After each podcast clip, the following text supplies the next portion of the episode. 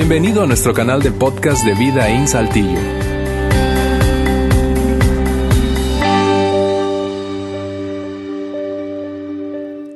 Bien, gracias nuevamente por acompañarnos hoy. Sean todas y todos bienvenidos a esta, este, este domingo que es una especie de paréntesis. Eh, si no has estado aquí en las últimas semanas, probablemente estás reincorporándote después de vacaciones. En fin, terminamos hace exactamente ocho días una serie que llamamos, a la que llamamos Voces Básicamente eh, eh, invitamos a varias voces relevantes, consideramos que pudieran inspirarnos y, fue extraordinario.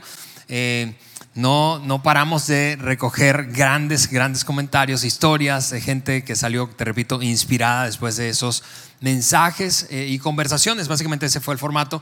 Y la próxima semana vamos a comenzar una nueva serie a propósito del inicio o del regreso a clases o inicio del año escolar, ese nuevo periodo escolar eh, a esa serie la hemos llamado Hábitos. Eh, creemos que es oportuno el momento para hablar de, hábitos, de nuevos hábitos, especialmente de hábitos positivos.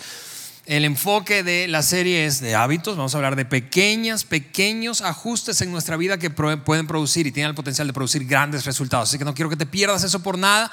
Va a ser súper práctico, súper práctica esa serie. Vas a llevarte aquí tarea cada semana que puedes eh, poner en práctica en tu propia vida, con tu familia y que seguramente puede hacer una gran diferencia en las semanas, meses y años que están por venir. Así que no te lo pierdas. El próximo domingo es apenas de tres semanas. Es una serie bastante corta. Eh, me encantaría verte aquí el siguiente domingo. Pero hoy, te repito, como es, es una especie de paréntesis entre una serie y otra he querido compartir con ustedes algo que no solamente estamos compartiendo aquí en nuestro campus Saltillo, sino al mismo tiempo, de manera simultánea, en, nuestro campus Monterrey. Eh, es súper importante para nosotros como iglesia eh, y creemos que es muy clave para nuestro crecimiento, para tu crecimiento y mi crecimiento. Así que déjame comenzar de esta manera. Voy a, partir este mensaje en dos. En la primera parte quiero hablarte de algo que todos tenemos en común, tú y yo, sin importar tu trasfondo, tu etapa de vida, en qué momento eh, te encuentres, qué desafíos estés experimentando. Todos nosotros tenemos en común esto y vas a notar conmigo que es así, que es cierto. Y en la segunda parte del mensaje voy a compartir algo que me encantaría y que creo debemos, tú y yo, es algo que deberíamos tener en común. Lo primero es algo que todos tenemos en común y la segunda parte es algo que todos deberíamos tener en común. Así que comienzo con esa frase. Quiero ponerte esa frase aquí en la pantalla. Todos, tú y yo, esto es lo que tenemos en común. Todos, tú y yo, todos nosotros queremos ser conocidos por algo. Todos queremos ser conocidos por algo. Tú quieres ser conocido por algo, no importa si estás casado, si estás soltero, si este es su primer matrimonio, tu segundo matrimonio, si estás estudiando en la universidad, si estás en la prepa, si estás, si acabas de, de romper una relación, si acabas de perder a un ser querido, todos nosotros, todos, sin importar la etapa, te repito, el trasfondo, tenemos eso en común. Queremos ser conocidos por algo. Algunos de nosotros lo tenemos más claro, otros quizá estamos en ese descubrimiento, pero todos quisiéramos ser conocidos por algo. Dicho, de otra manera, eh, esa, frase responde la pregunta, ¿qué quieres que los demás piensen de ti? Por eso es por lo que tú quieres ser conocido. Por eso quieres ser conocida. Quizás si estás en, la, eh, en una etapa avanzada de tu vida, ¿sí? Eh, pasaste los 40 o estás en los 50 o 60, mientras más avanzado en la vida estás, más recurrente es esta pregunta o este tema, este asunto en tu cabeza y en la mía. Si estás en tus 20, probablemente tú piensas que eres inmortal, ¿verdad? Y nunca vas a tener que pensar en eso. Pero, pero en la medida en que transcurre el tiempo, tú, tú sin darte cuenta estás luchando por algo y es aquello por lo cual tú quieres ser conocido, conocida. Y es una cosa que todos tenemos en común. Esos adjetivos que te otorgas, esas cosas que posteas en tus redes sociales, hablan de eso por lo cual tú quieres ser conocido o reconocida. ¿Sí? Y esto me lleva a la pregunta obvia. Es una pregunta profunda, ¿verdad? Pero es una pregunta obvia. ¿Qué es eso por lo que tú quieres ser conocido? ¿Qué es? ¿Qué es aquello por lo que tú quieres que te conozcan? Voy a ponerlo muy trágico y luego voy a regresar a una cosa que no es muy trágica, ¿verdad? Piensa en el hecho de tu muerte. Piensa, acabas de enfrentar a la muerte y ya se acabó tu vida. ¿Qué quisieras que la gente recordara de ti? ¿Es eso por lo que tú quieres ser conocido, conocida? O no te vayas tan allá. Piensa en, no te mueres todavía. Pero cuando la gente piense en ti, cuando venga tu nombre a sus cabezas, tú quieres que algunas palabras aparezcan en la mente de esas personas. Y obviamente son palabras positivas. Es decir, nadie en su sano juicio quiere que quiere ser conocido por cosas terribles. Nadie en su sano juicio, nadie saludable emocionalmente, nadie con salud mental quiere ser conocido por lo miserable que es, lo perverso que es, lo hipócrita que es. Nadie quiere hacer eso. Todos nosotros queremos y tenemos ideales por los cuales queremos ser recordados o conocidos. ¿sí? Lo que te repito me lleva a la pregunta, ¿qué es eso? Ay, se me adelantaron. Regresa una, por favor. ¿Qué es eso por lo que tú quieres ser conocido? Ahora, como ese es un ejercicio, y vas a notarlo a lo largo del mensaje, que va a requerir eh, no solamente, tú sabes, como una, una, una suerte de introspección, sino de transparencia, es decir, una búsqueda en ti y quizá conversación con otros que te conocen muy bien de qué es aquello por lo que tú quieres que te conozcan.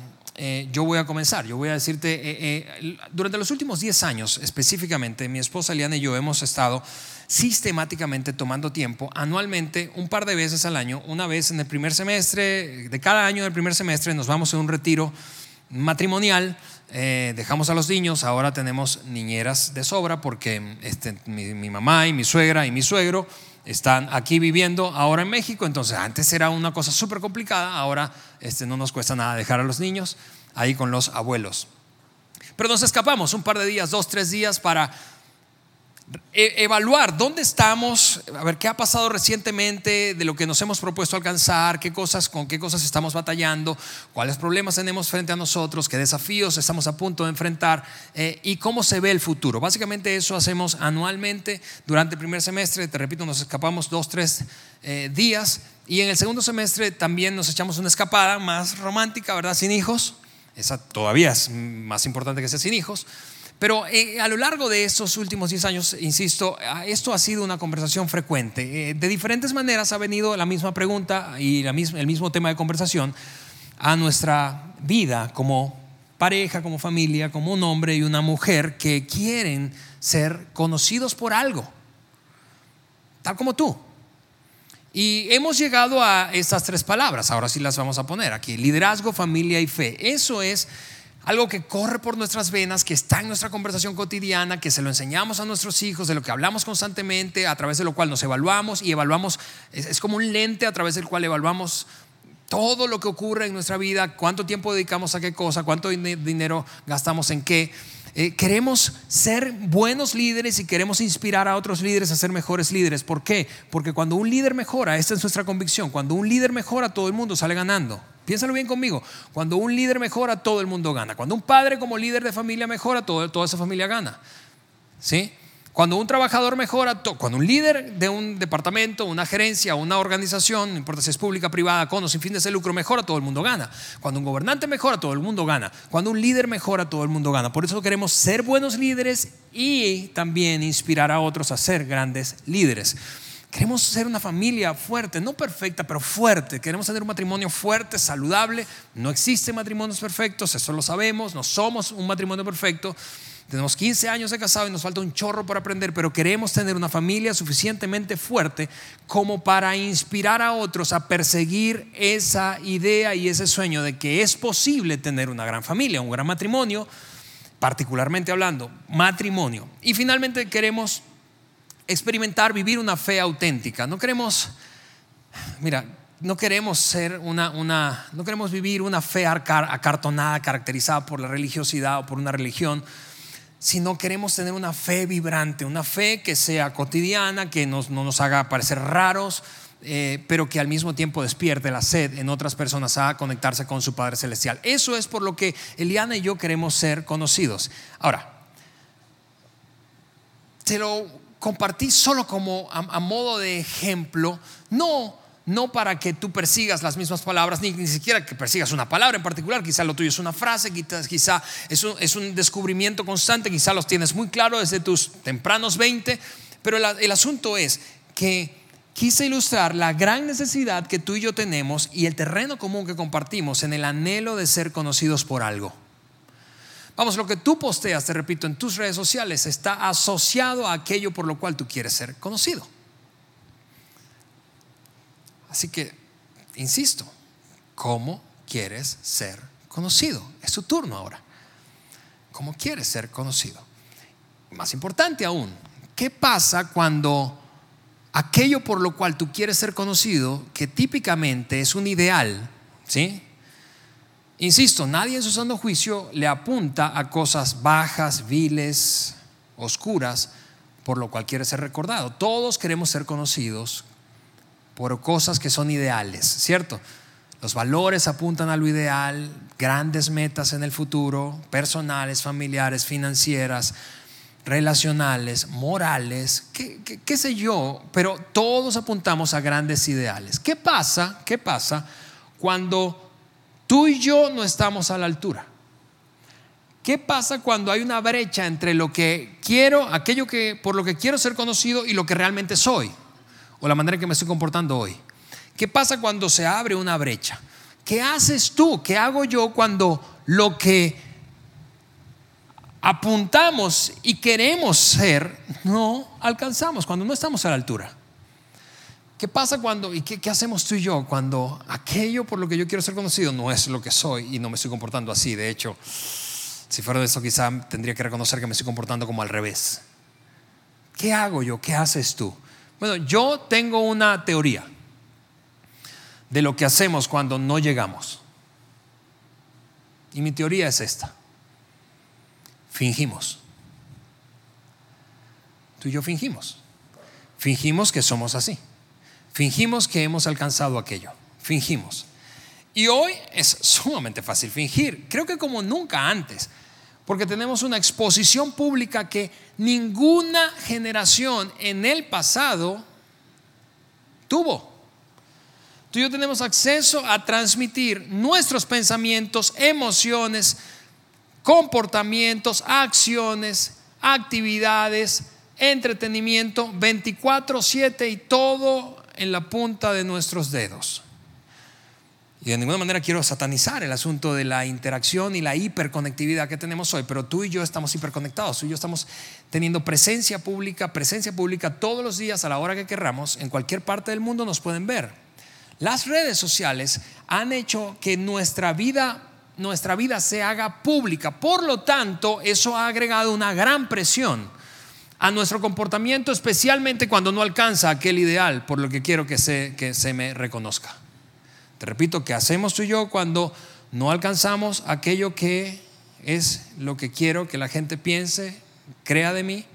Cuando mi comportamiento no está a la altura, cuando hay una brecha, tú y yo fingimos. Fingimos.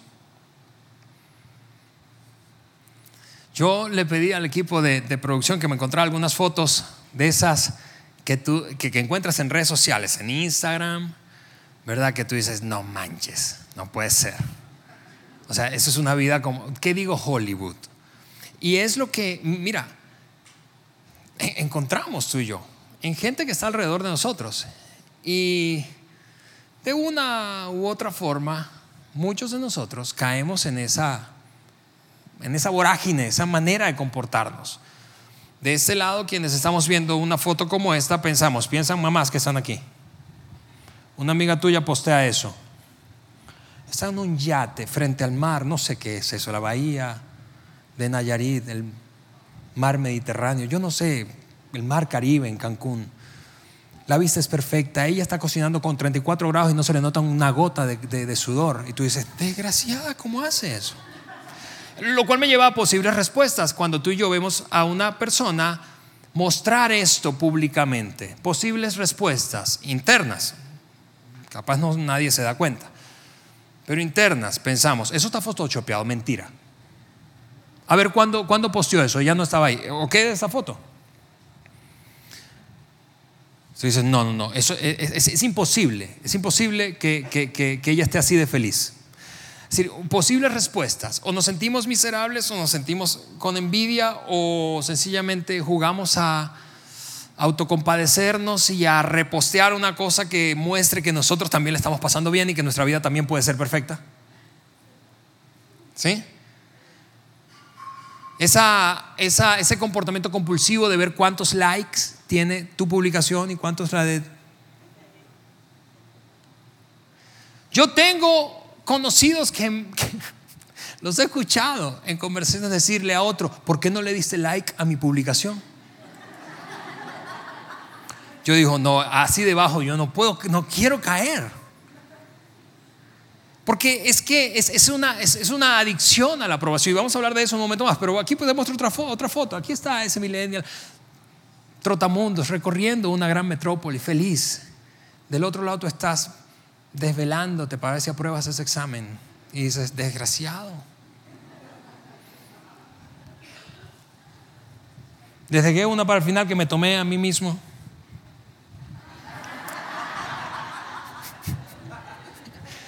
Mi, asunto es este, es este, que cuando tú y yo no llegamos allá y hay una brecha, nuestra tendencia es fingir, fingir. Pero eso tiene un problema.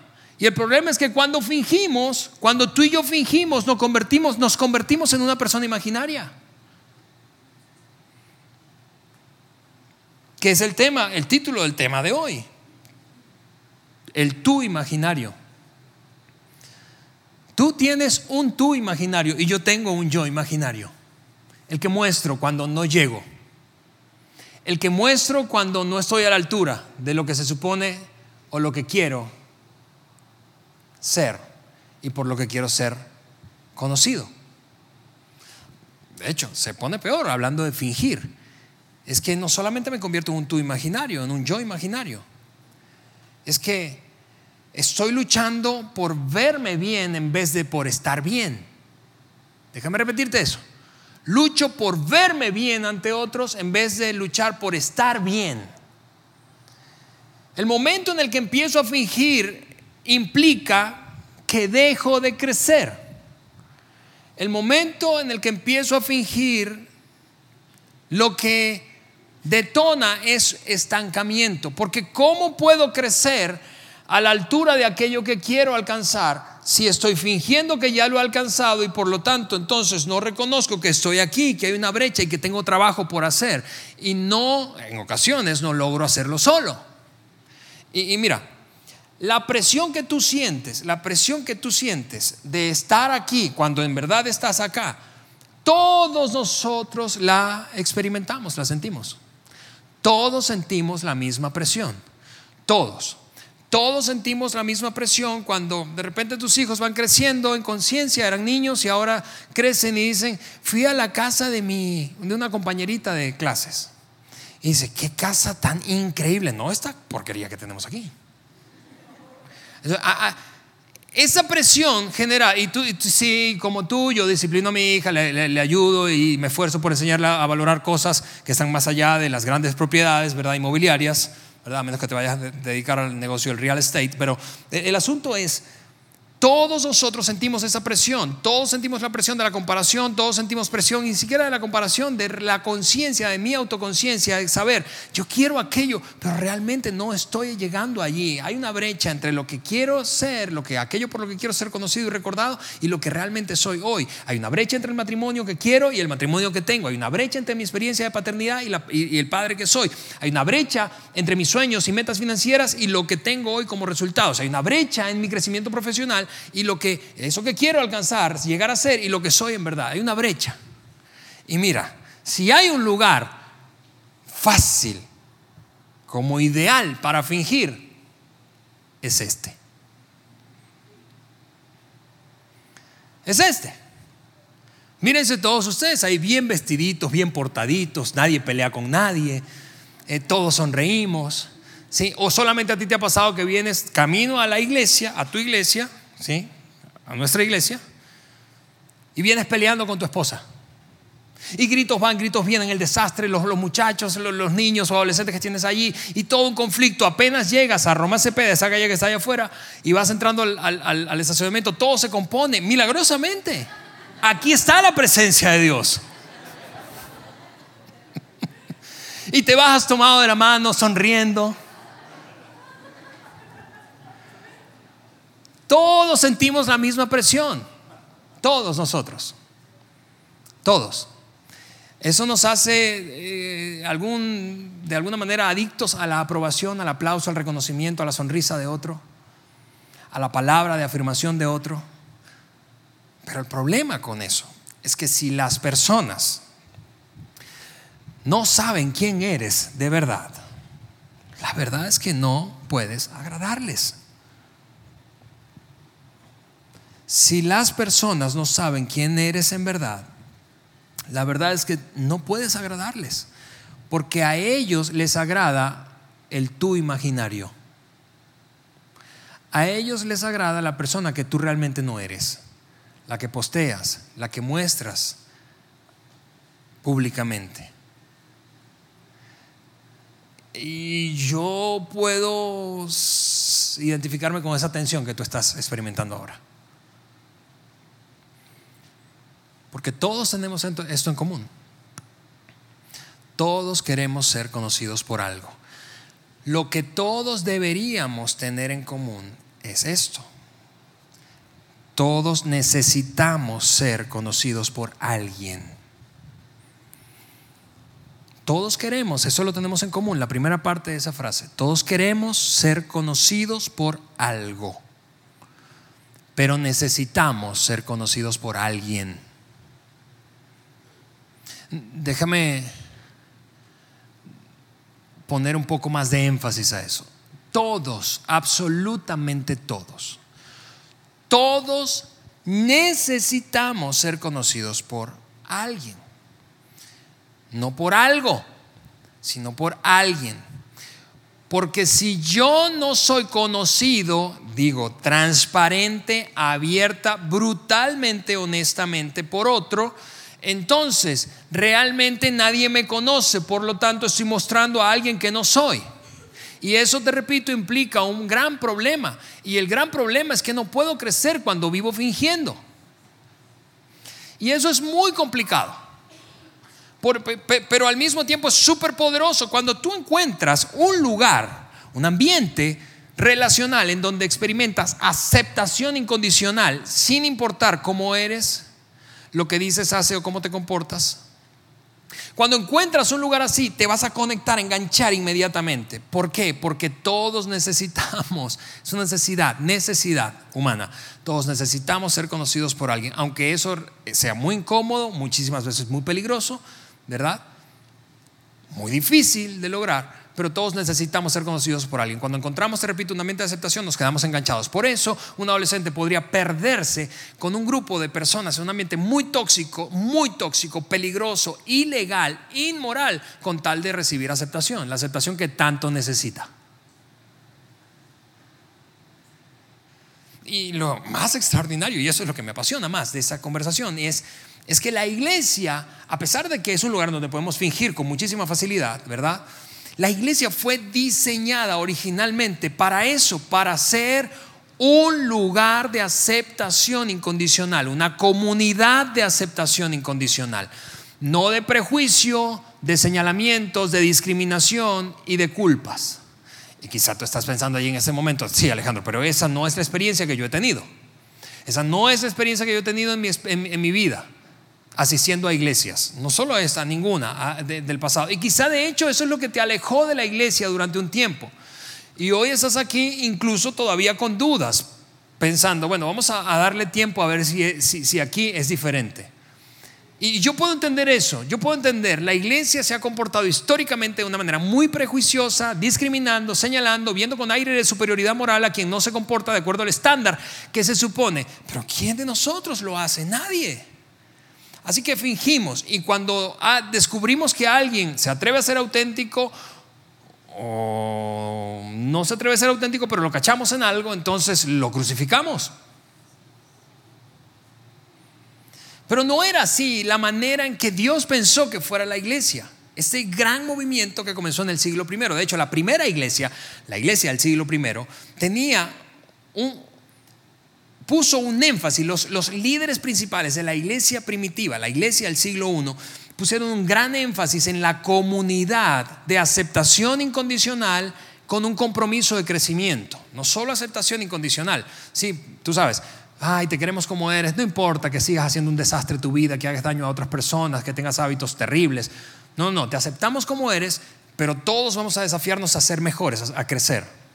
La iglesia primitiva tuvo esas características y los líderes pusieron mucho énfasis en ello. Voy a repasar rápidamente. las voces de tres, tres de los líderes principales de aquella iglesia del siglo I. Santiago, que fue uno de los pastores, hermano de Jesucristo, uno de los pastores de la iglesia del siglo I, dijo esto, hablando de esa dinámica que debería caracterizar a la iglesia cuando se trata de relaciones auténticas para el crecimiento. Por eso, confiésense unos a otros sus pecados, dijo él, confiésense unos a otros sus pecados y oren unos por otros para que sean sanados. Mira esto, es, es extraordinario lo que contiene esta frase de Santiago. Tú y yo queremos salud, salud integral, queremos sanidad de nuestras almas, de nuestros corazones, de nuestros cuerpos, de nuestras mentes, de nuestro espíritu. Tú y yo anhelamos ser seres saludables integralmente, ¿sí o no? La condición para eso, dice Santiago, es levántate y confiésale tu pecado más oscuro a alguien. Vamos a hacerlo. No, tú me vas a decir, te tomando por un tubo. Yo no voy a hacer eso, no voy a contarle el pecado más oscuro. Es más, voy a ponértelo fácil. Levántate y cuéntale tu pecado más oscuro a otra persona de aquí del auditorio que no conozcas. ¿Sí? Pero asegúrate de que él comience primero.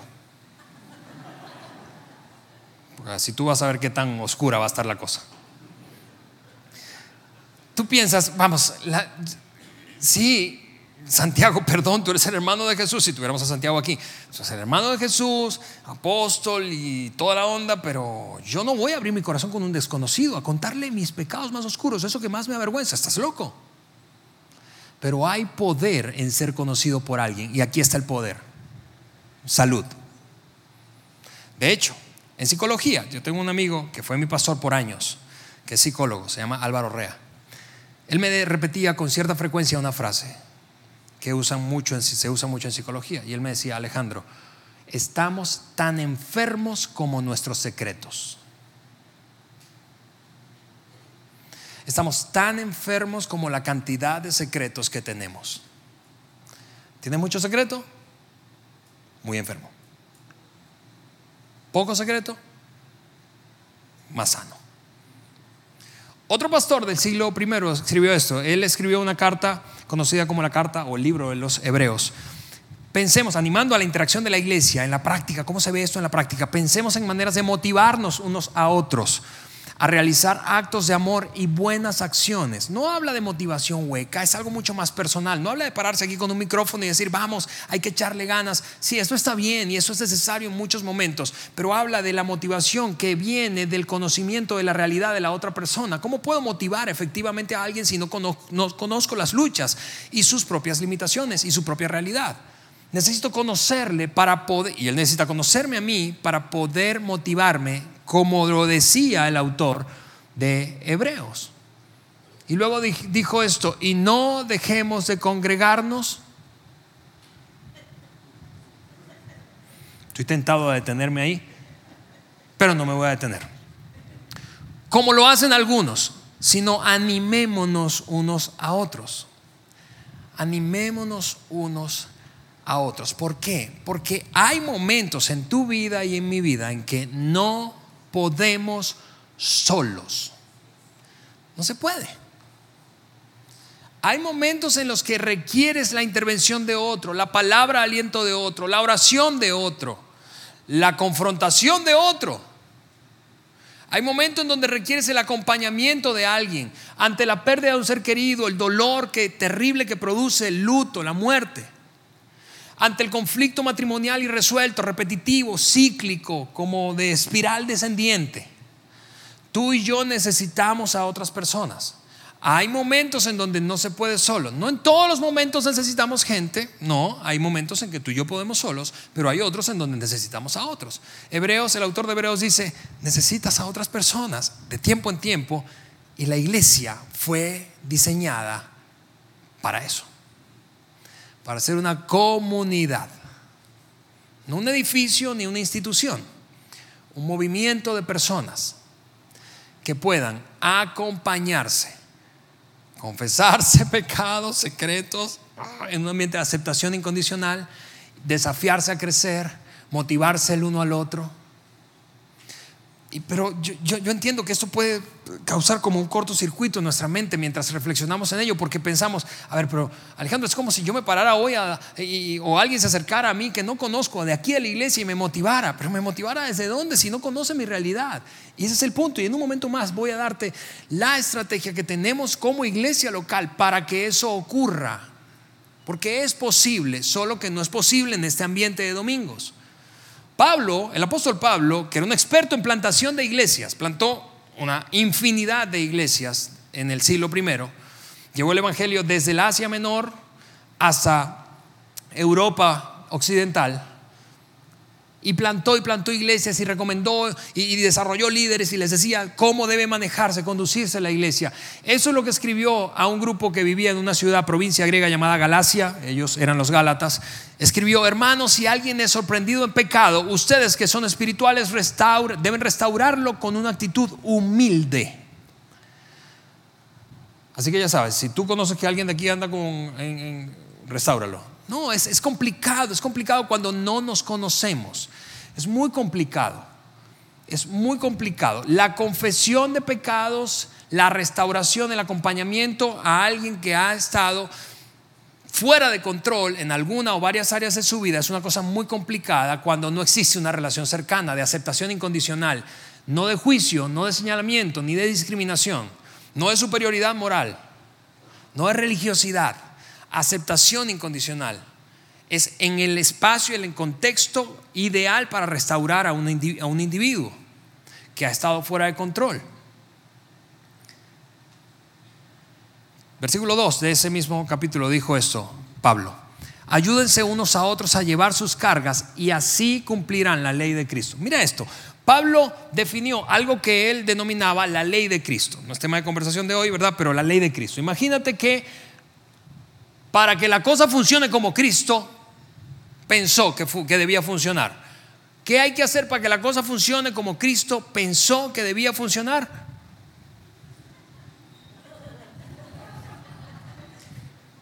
Lo vamos a poner en las pantallas grandes, porfa. ¿Qué hay que hacer? Ayudarse a llevar las cargas unos de otros. es increíblemente práctico. No, hay que orar mucho. está bien orar, pero quieres cumplir la ley de Cristo. Seguidores de Jesús, gente de historia de iglesias, mírame, quieres cumplir la, ley de Cristo, ayuda a otro a llevar su carga.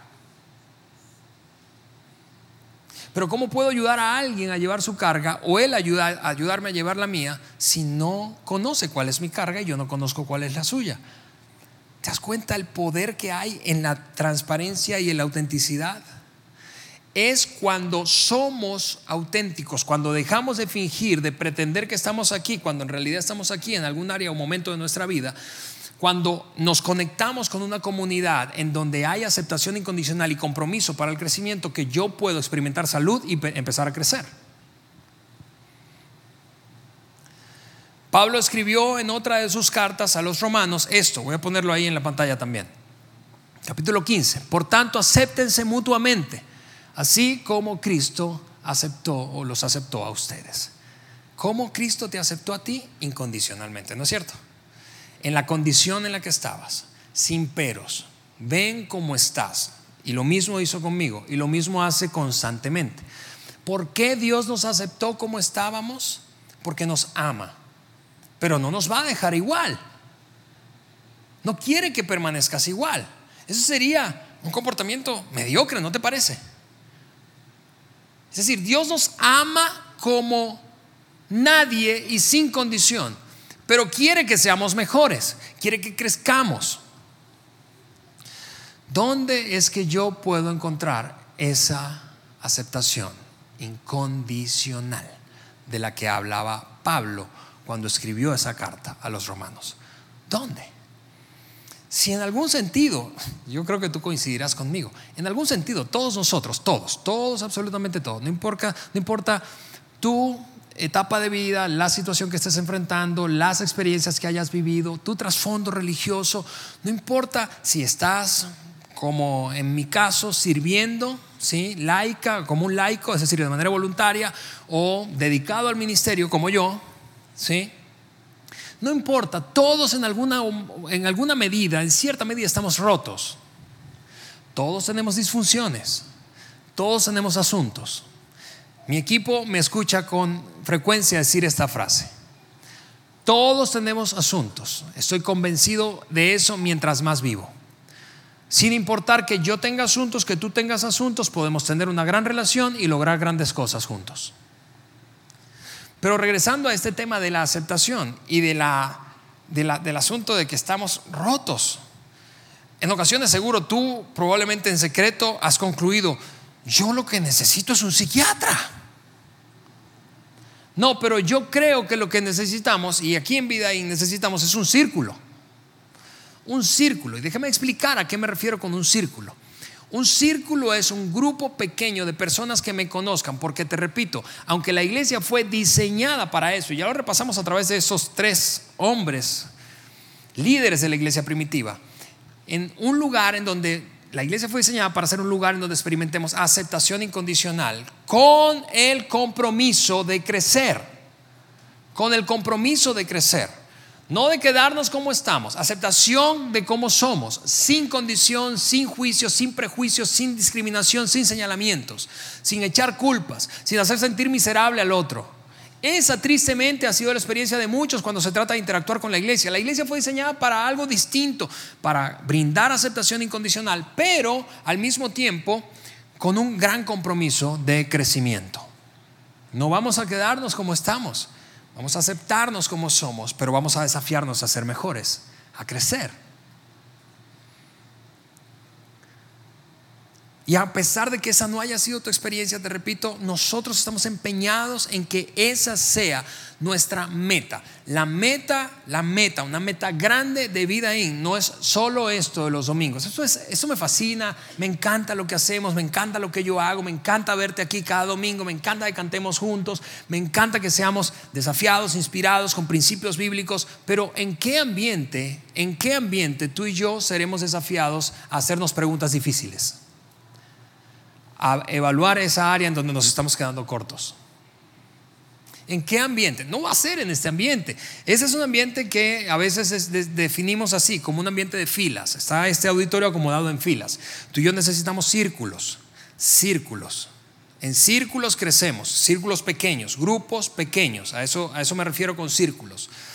Y para esta parte final de, esta, de este mensaje, yo quiero, para hablar precisamente de nuestros grupos pequeños aquí en Vidaín, que es el ambiente en donde nosotros queremos animarte constantemente a conectarte. ¿Por qué? Porque allí es donde puedes ser conocido, conocida. Recuerda, si nadie te conoce como realmente eres, entonces realmente la gente no te puede querer, no le agradas. Le agradan a ellos un tú que no existe, un tú imaginario.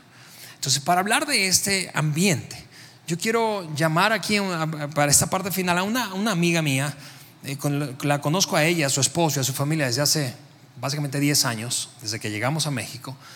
Y hace 5 años yo la invité a ser parte del equipo que forma parte, que, que, hace vida aquí como staff, es decir, que trabajamos aquí diariamente. Eh, paréntesis, sí, aquí hay trabajo diario, además del domingo. A veces la gente me pregunta, pero dime a qué te dedicas tú.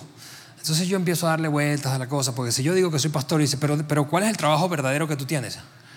Sí, sí, sí trabajamos. Hay un trabajo, hay un montón de trabajo diariamente aquí. Y Aide Escorza, a quien quiero que recibas con un fuerte aplauso.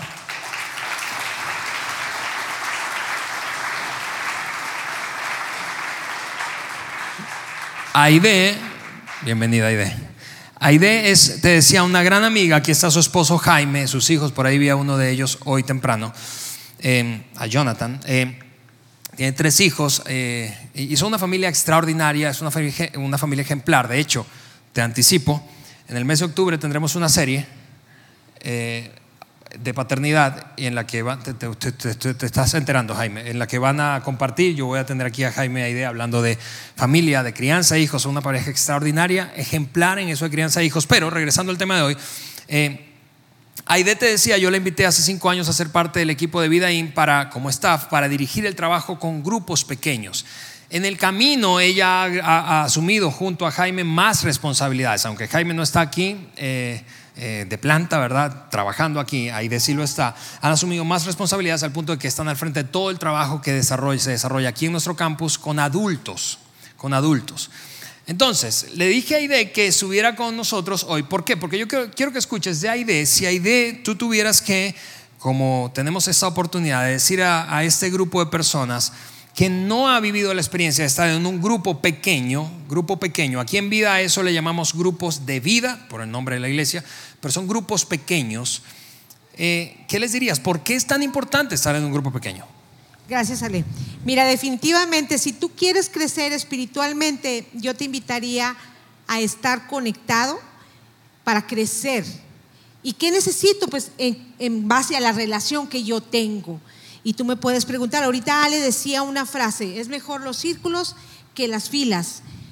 Bueno, ¿y cómo hago para que los adultos, llámese desde profesionistas, mujeres solas, eh, matrimonios, hombres, puedan estar en un círculo? Es a través de esos grupos pequeños de los cuales tú hablas, Alejandro. Bien, eh, eh, conectado, decías, conectado relacionalmente para poder crecer.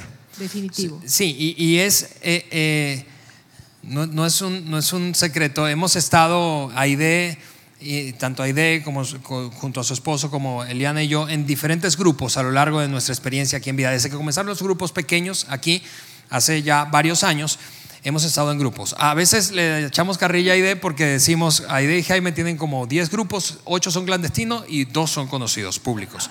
Pero bueno, eh, eh, el, asunto es, hemos hecho vida en grupos, no te estamos vendiendo una cosa que nosotros no experimentamos y no vivimos. De hecho, hoy en día, hoy en día, nosotros cuatro, es decir, Jaime, Aide, Eliana y yo y otras tres parejas, formamos un grupo pequeño. Somos, estamos en un grupo pequeño. Y, fue, es, increíble, es esto del tema que, estamos compartiendo contigo hoy. Es, esta, esta última reunión que tuvimos en nuestro grupo, la semana pasada, eh, en algún momento nos hicimos una pregunta incómoda. Y la pregunta fue, a ver, ¿quién ha sido o está siendo esa persona que te resulta más difícil de tratar? No cuando era chiquitito, ¿verdad? No, había una maestra, no, no, no, no, no, actualmente o recientemente. Y yo, todo, todo, el mundo responde, ¿verdad? Y llega mi turno. Y yo digo, bueno, yo hablando de ser auténticos. Yo, yo tendría que decir dos. Entonces hablo mucho de una, ¿verdad? Y hago hablo mucho de una que ya no está tan cerca de nosotros. Y de repente, cuando, cuando ya yo voy por terminar la cosa, Jaime me mira a los ojos y me dice la pregunta difícil. ¿Y la segunda persona que ibas a decir? El punto es este, amigos, si no tenemos un espacio en donde otro hombre, como en mi caso, te mire a los ojos y te diga, a ver, échame eso que no me estás queriendo echar. Dime eso que no está bien en tu vida. Dime dónde no estás llegando.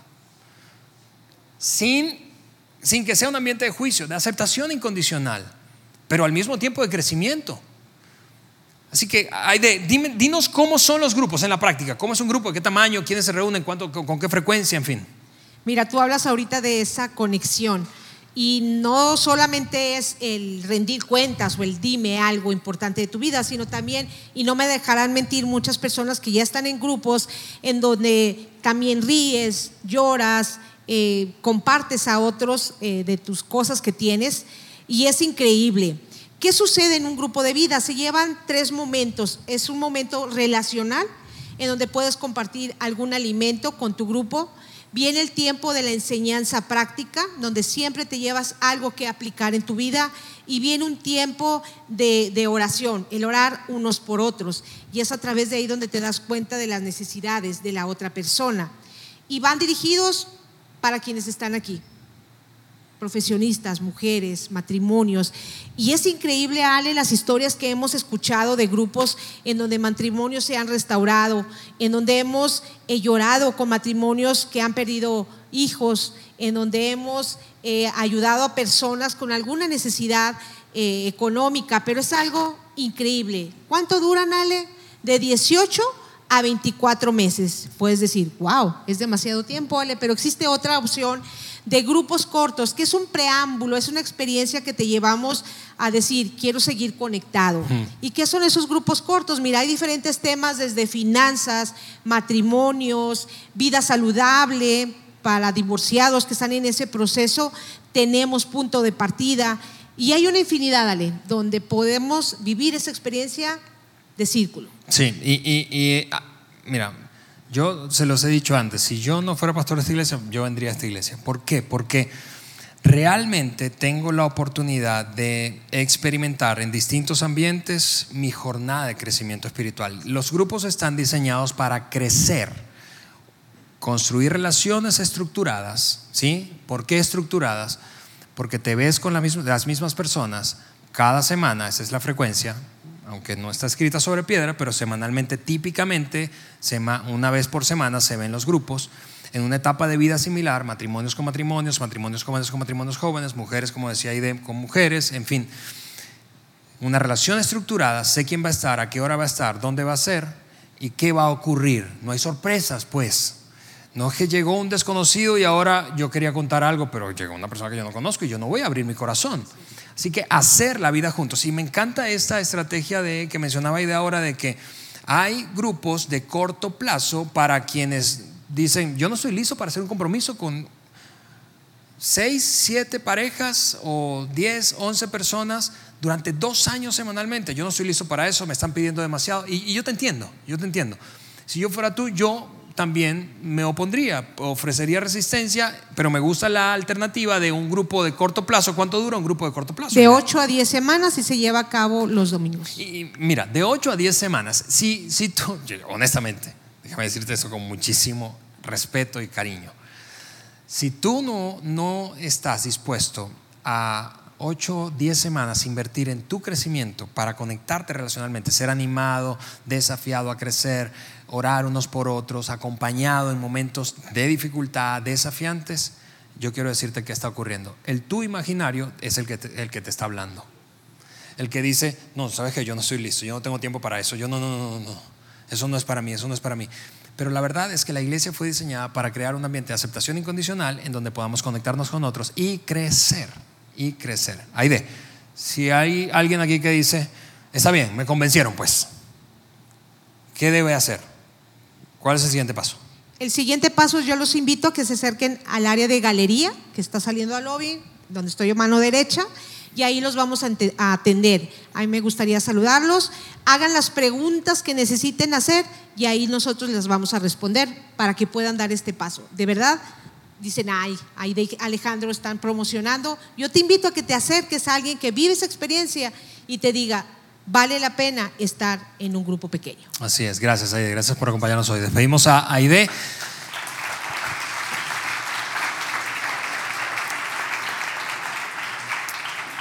Y, y, en ese minuto que queda para concluir nuestra reunión, eh, déjeme insistir en esto. Si de, verdad, si, si ahora estás sintiendo la tensión de si quiero, pero no sé si quiero, quien está oponiéndose es el tú imaginario. Hay unas fotos de nuestros grupos de vida. Eh, esas fotos sí son de verdad, no son fake, como las que mostraba temprano. Eh, pero un ambiente de aceptación incondicional con el compromiso de crecer. Eso es lo que tú y yo necesitamos. Ahora, te repito, si, te estás oponiendo inconscientemente, eh, este es mi, mi punto. Mi pregunta nuevamente va a ser, a pesar de la que la cultura en la que vivimos no ayuda a, la autenticidad, la transparencia, la conexión relacional auténtica para el crecimiento, a pesar de eso, seguimos teniendo el desafío de crecer, tú y yo, de ser personas cada vez más saludables. Por eso estamos empeñados, y escúchame, esta es nuestra meta, aunque la, la oferta, digo, la disponibilidad de grupos pequeños eh, aquí en nuestra iglesia es limitada, queremos que todo el mundo esté en un grupo. ¿Por qué? Porque es en ese lugar en donde podemos crecer juntos. Así que, habiendo dicho eso, en sus marcas, listos, los veo en la galería. Nos vemos el próximo domingo. Bye. Gracias por haber escuchado este podcast de Vida en Saltillo. Si deseas escuchar estos mensajes en vivo, te invitamos a que nos acompañes todos los domingos a nuestro auditorio. Para más información sobre nuestra ubicación y horarios, entra a vidainslt.org o síguenos en nuestras redes sociales como Facebook, Twitter e Instagram. Nos vemos la próxima semana.